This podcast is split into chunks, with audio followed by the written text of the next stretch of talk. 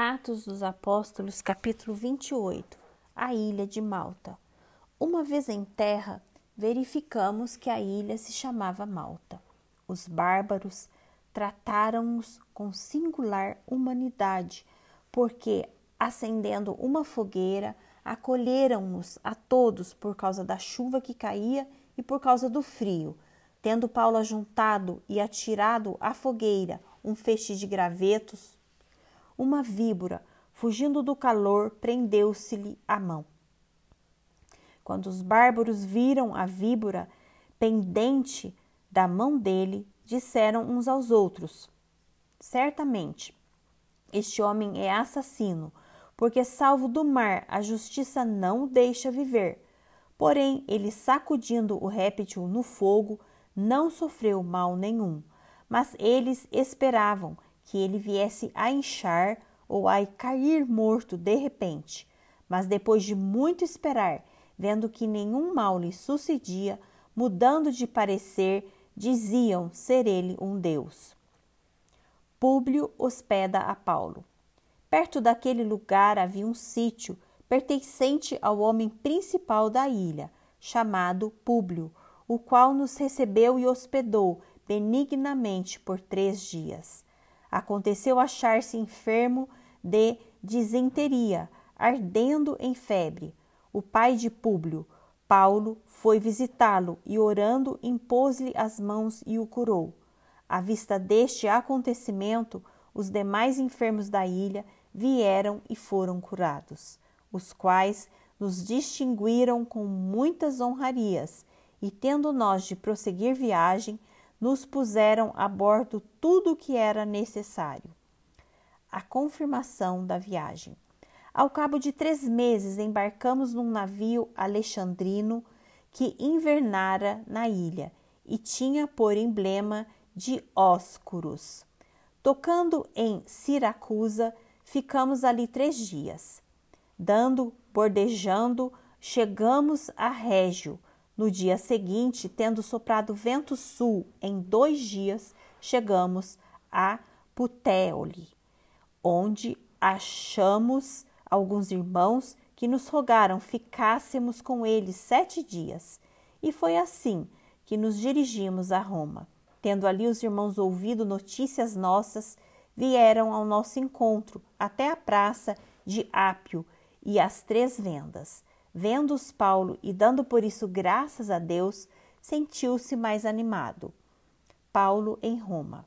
Uma vez em Roma, foi permitido a Paulo morar por sua conta, tendo em sua companhia o soldado que o guardava.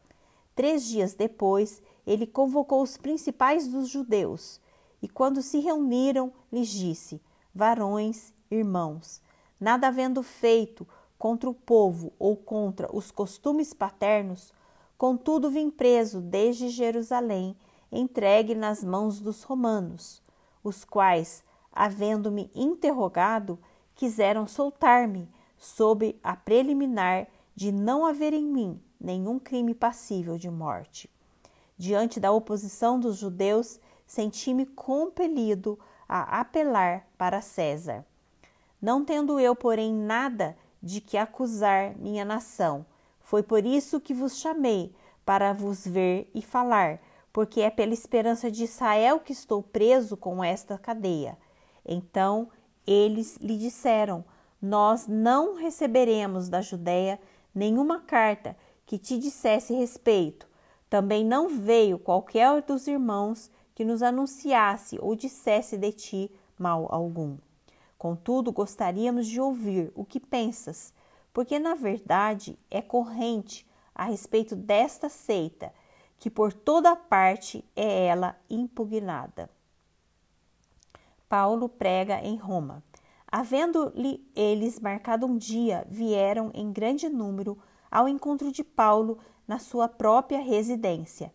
Então, desde a manhã até a tarde, lhes fez uma exposição em testemunho ao reino de Deus, procurando persuadi-los a respeito de Jesus. Tendo pela lei de Moisés como pelos profetas, houve alguns que ficaram persuadidos pelo que ele dizia. Outros, porém, continuaram incrédulos. E havendo discordância entre eles, despediram-se, dizendo: Paulo estas palavras: Bem falou o Espírito Santo a vossos pais, por intermédio do profeta Isaías, quando disse: Vai a este povo e disse-lhe de ouvido: Ouvires e não atendereis.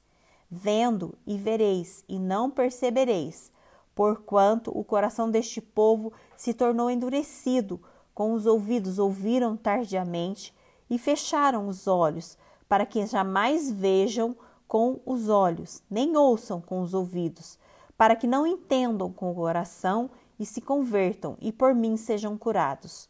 Tomai, pois, conhecimento de que esta salvação de Deus foi enviada aos gentios, e eles a ouvirão.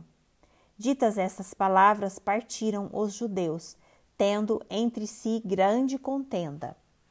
Paulo prisioneiro durante dois anos.